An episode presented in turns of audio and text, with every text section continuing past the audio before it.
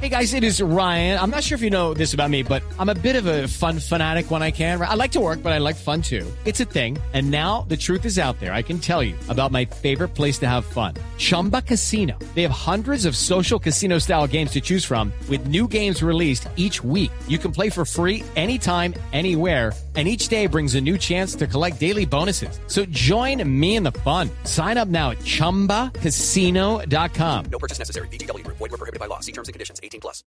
Streaming de ensueño. Gaming electrizante. Capacidad para toda la familia. Bienvenidos a la vida de los gigillonarios. Conoce a la gente con ATT Fiber, ahora con velocidades Hypergig. Este es Oscar, quien recién se convirtió en gigillonario. Y en el mejor abuelo del mundo. A sus tiernos 65, Oscar se ha dado la tarea de consentir a sus 15 nietos con su nueva sala de videojuegos. Lo que la gente no sabe de Oscar es que, además de ser el abuelo favorito de sus nietos, también es un usuario temido en el mundo del gaming. ¿Quieres bailar? Te daré un baile.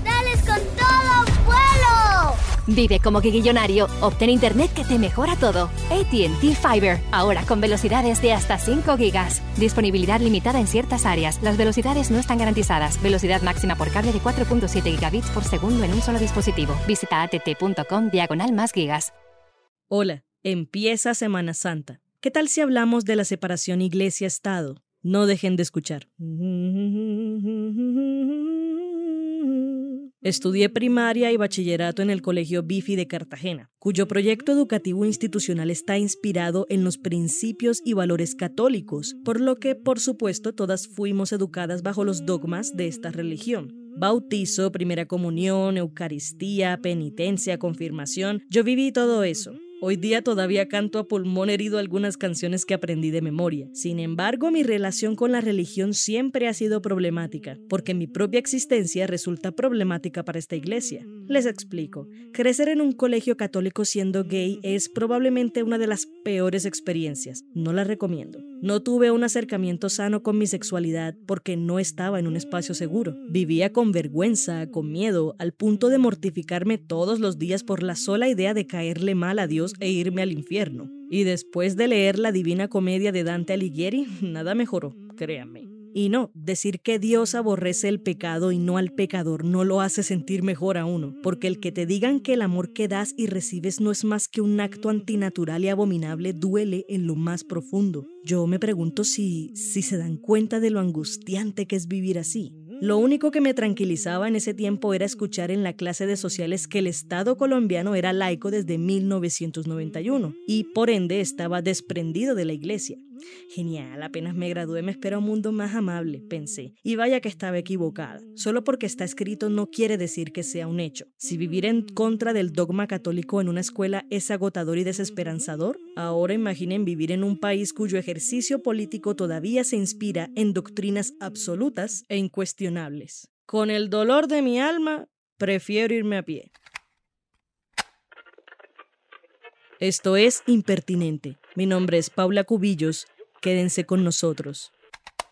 Después de este corto relato queda más que claro que no soy católica. Cumplí con algunos de los siete sacramentos por pura imposición, no por convicción, porque no me atreví a no hacerlo. En Colombia somos pluralistas en materia religiosa, por lo que no concibo un Estado que imponga a sus ciudadanas y ciudadanos un estilo de vida basado en el dogma de una religión en específico. Y ustedes dirán, pero es que este país ya fue declarado laico en la Constitución de 1991. Sin embargo, como dije al principio, solo porque está escrito no significa que sea una completa realidad. En Impertinente valoramos al máximo estos espacios que nos permiten confirmar que no estamos solos ni solas. Y como yo creo que somos un montón de personas diferentes viviendo historias similares, quise traer un testimonio sumamente interesante a este episodio, una experiencia de vida con la que sé que muchos y muchas se identificarán. Natalia Genes, nuestro personaje de hoy, también se graduó en el Colegio Bifi en Cartagena. Hoy estudia Derecho en la Universidad de Cartagena y se reconoce como una feminista en constante formación por los derechos sexuales y reproductivos y por la defensa de un Estado laico que proteja a las mujeres en Colombia. Sin embargo, no siempre fue así. Yo asistí a una iglesia cristiana evangélica en donde se adora a Dios Padre y a Jesús Hijo y el Espíritu Santo es como una especie de maestro o guía ayudador eh, no se adora a la Virgen. Si adoras a la Virgen te consideran un adulador de imágenes. Esta iglesia no era una iglesia legalista restrictiva, no imponían un código de vestimenta ni restringían el uso de maquillaje, joyas o el color de, de cabello como a diferencia de otras iglesias y doctrinas en las que sí se restringen este tipo de gustos personales, la iglesia a la que yo asistía no había restricción, respetaban la libertad o el ejercicio de libertad eh, de decidir cómo te veías eh, o cómo ibas vestido a la iglesia. Inicialmente yo asistía con mis papás, como es de costumbre, papá y mamá imponen una religión y unas creencias y ahí viene el primer problema con las iglesias y es la imposición de una religión a los niños y a las niñas. Eh, yo tenía 10 años en ese momento y no me molestaba eh, el asistir, no lo veía como una carga porque en ese momento en el que mis padres me empiezan a llevar a esta iglesia, yo hice muchas amigas y amigas de mi edad. Entonces me sentía cómoda porque el domingo era un día de encuentro con mis amigos y amigas. Aclaro que no quiero que crean que este es un episodio que va en contra de la religión porque no es así. Creo que todos y todas tenemos derecho a creer en algo que nos ayude a construir quienes somos y a vivir en comunidad. Sin embargo, también tenemos derecho a cuestionar aquello en lo que creemos, sobre todo si sentimos que nos está restringiendo de cosas que no comprendemos o compartimos. Este fue el caso de Natalia y le tomó años darse cuenta. Yo en ese tiempo escuchaba música en inglés, mucho Disney Channel y High School Musical y, y todo este tipo de música que estaba de moda en ese momento y mis padres me empiezan a restringir esta música.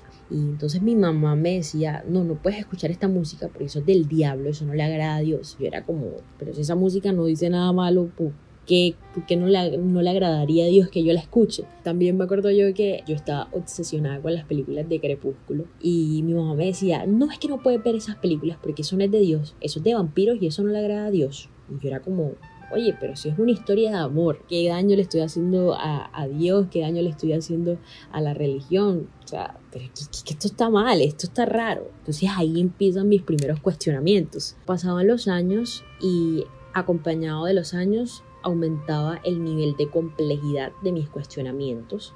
Eh, ya mis cuestionamientos no eran tipo de la música, las películas, ya se iban a cosas un poco más serias. Entonces, eh, cuando yo entro a la universidad, me enfrento al mundo universitario, un mundo muy liberal, en una universidad pública. Y allí es donde yo me golpeo con el mundo y conozco otras realidades, conozco otras verdades y ya empiezo a cuestionar absolutamente todo. No creo que se le dé el suficiente crédito a la universidad como un espacio que nos demuestra lo diverso que es este mundo. Cuando fui a la inducción de la carrera, un profesor nos dijo que no subestimáramos el sentido universal de este lugar, porque es en la universidad donde uno se da cuenta que hay un sinfín de realidades que confluyen en lo que llamamos sociedad. Ahí es donde la mayoría nos deconstruimos y reconstruimos, y donde los golpes de realidad nos empiezan a dar más duro. Eh, acá en Cartagena eh, es muy famoso un pastor, eh, es el pastor más conocido acá en la ciudad de Cartagena, un pastor cristiano que se llama Miguel Arrazola. Él es un pastor muy famoso por hacer proselitismo político y por captar los votos de sus feligreses, de los feligreses de su iglesia. Entonces este hombre lanza una cantidad de opiniones terribles, sectarias, clasistas, homofóbicas. Y en ese momento estábamos en plena campaña, recuerdo. Él lanzó un comentario que yo rechacé inmediatamente y, me pronuncié en mi perfil de Facebook respecto al tema. Y por ese comentario en la iglesia me llamaron la atención. Entonces me dijeron, no, vas a estar en disciplina por determinado tiempo porque tus comentarios en Facebook eh, quieren decir que tú no respetas la autoridad que Dios impuso, el siervo Arrasola es un hombre de Dios y los, las personas de, de Dios no pueden estar en contra de lo que ese siervo está diciendo y yo es como, ¿qué es esto? ¿Qué es esta locura? ¿Qué es esta secta? En donde ni siquiera puedo ser libre de decir un comentario o, expresar una opinión respetuosa respecto a algo que este hombre que dice ser de Dios está haciendo mal. Entonces, eh, esto para mí fue un antes y un después. Yo vi con mucho desagrado esto que, que me, me, decían en mi iglesia. Estaban coartando mi derecho a la libre expresión, estaban coartando eh, mis opiniones, mis opiniones respetuosas y sin justificación. Porque básicamente no tenían justificación. Eventualmente, Natalia Gene se alejaría de la iglesia y empezaría a defender con más fervor los derechos humanos y el concepto de un Estado laico. En este ejercicio de reconocimiento y lucha son varios los contrastes a tener en cuenta, así como los pequeños pasos que nos han ido encaminando a una realidad más cercana a lo que dice la Constitución de 1991. La formación que históricamente hemos recibido, que hemos recibido nosotros y nosotras, eh, que han recibido nuestros papás y nuestras mamás, nuestros abuelos y nuestras abuelas, ha sido una educación totalmente eh, cristiana, cristiana católica más que todo. Y no podemos desligar esa formación, esas creencias infundadas. Sí se puede decir que rigen eh, nuestras leyes, nuestras normas de conducta, porque básicamente las personas que legislan en este país recibieron esta formación. Pues sería mentir decir que, que no existe una real incidencia de la Biblia, de, de las creencias cristiano-católicas hacia, hacia las leyes. Sin embargo, pienso, y bueno, no solo pienso, es un hecho, de que poco a poco eh, nos hemos ido desligando de, esta, de estas creencias y se está haciendo respetar el Estado laico que menciona o que decreta la constitución política del 91. Eh, el ejemplo que mejor ilustra esto es el reciente fallo de la Corte la sentencia que, que despenaliza el aborto hasta la semana 24. Esta es la mejor prueba porque ese fallo de la Corte es quizás la decisión más anticristiana que, que ha tomado la Corte Constitucional y esto es una breboca de que en Colombia se respetan los derechos por encima de cualquier credo, de cualquier dogma, de cualquier religión. Sin duda, el fallo sobre el aborto que tuvo lugar el 21 de febrero de este año hizo historia. Lo cual puede hacer que hoy nos preguntemos si con esto la política y la religión quedan irremediablemente divorciadas. Bueno, no tiene que ser así. De hecho, la organización Católicas por el Derecho a Decidir nos demuestra que estas luchas políticas también se pueden dar desde prácticas de vida religiosa, que el cuestionamiento no tiene por qué llevarnos siempre al alejamiento de las creencias individuales. Católicas por el Derecho a Decidir somos una organización feminista Hacemos parte del movimiento social de mujeres en Colombia y además de una red latinoamericana y del Caribe con presencia en 12 países de la región.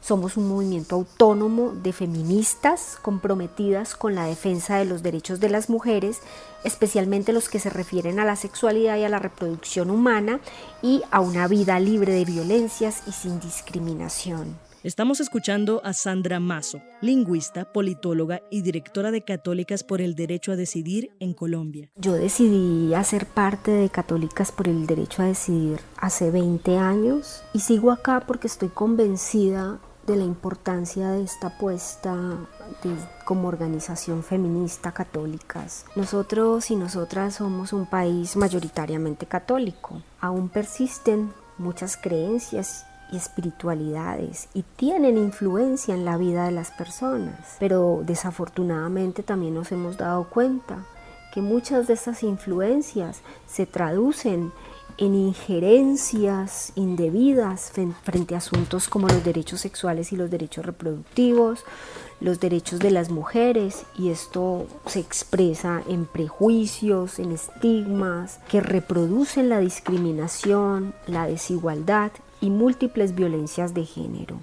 Y esto hay que transformarlo y es posible transformarlo. Sandra Mazo explica que la religión ocupa un lugar en la vida de las personas, en especial la de los creyentes, por lo que no se puede pretender aplicar un tipo de moral única a toda la sociedad y menos desde las políticas públicas. El lugar de cuestionamiento del que parten estas mujeres católicas es que no se puede levantar una espiritualidad, una religiosidad ni una iglesia a partir de la discriminación y la subvaloración. Una tarea, aunque no fácil, enriquecedora. Luchar por los derechos sexuales y los derechos reproductivos desde una perspectiva feminista y católica realmente es increíble.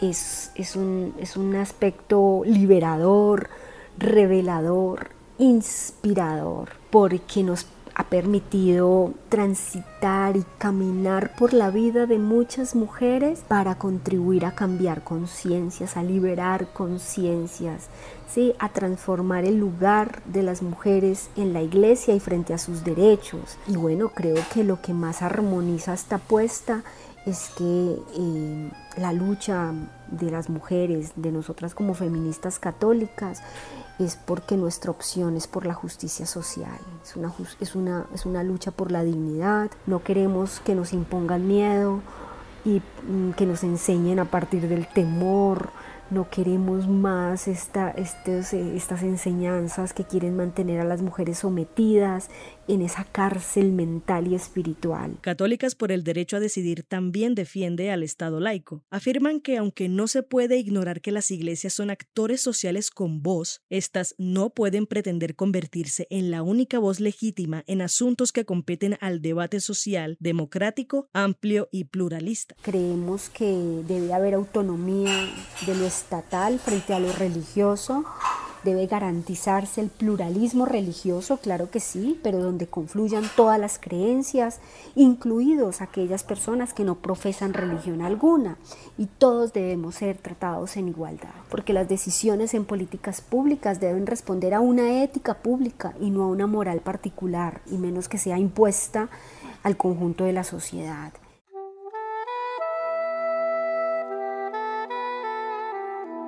Yo creo que Sandra Mazo y Natalia Genes han dado en el clavo. La invitación es al cuestionamiento y la construcción a partir de ello. Y no crean, yo entiendo el miedo que puede causar poner en duda aspectos de una religión, que la sola idea de la herejía y la posterior penitencia son suficientes para mantener a alguien en silencio, pero historias como la de Natalia se ven en todas partes y se hace más necesario que nunca sentarnos y conversar sobre ello, sobre todo entre jóvenes y sobre todo cuando existen estas nuevas formas de concebir nuestra práctica espiritual como lo es Católicas por el Derecho a Decidir. Valoro mucho la oportunidad de contar con este tipo de testimonios en Impertinente, además de la realidad que nos ofrece Sandra Mazo, tenemos que seguir construyendo sociedad. Si gustan y lo ven posible, en esta Semana Santa, atrévanse a cuestionar aquello que no les convence del todo, que vive ahí como una espinita en el ojo y les impide sentirse en paz con sus creencias. Somos seres humanos, por favor, no tenemos todas las respuestas. Es por eso que pasamos la vida entera tratando de encontrarlas. Y en lo que concierne a la separación iglesia-estado, empecemos por no olvidar que este mundo es como una gran universidad. Este fue el episodio 23 de Impertinente, el podcast de opinión de El Espectador. Si quieres escuchar más, entra a www.elespectador.com o a tu plataforma de streaming favorita. Agradecemos a Natalia Genes por su testimonio. Pueden seguirla en Twitter como arroba too fancy for your shit. Siempre está dispuesta a conversar. Agradecemos también a Sandra Mazo por su participación y su aporte a esta lucha. Síganla en Twitter como arroba sandramazo1. La producción edición estuvieron a cargo de Paula Cubillos. What exactly are microplastics? They're small, man-made. They're less than 5 millimeters long and they're around you every day. Microplastics are toxic. They cunningly seep into water, the air, the things we eat. By contaminating our food chain, they make their way to you through vegetables at the supermarket and yes, through fruit too. They're literally everywhere. That's the problem at hand. Every cigarette butt you see on the ground contains 15,000 strands. Learn more at undo.org.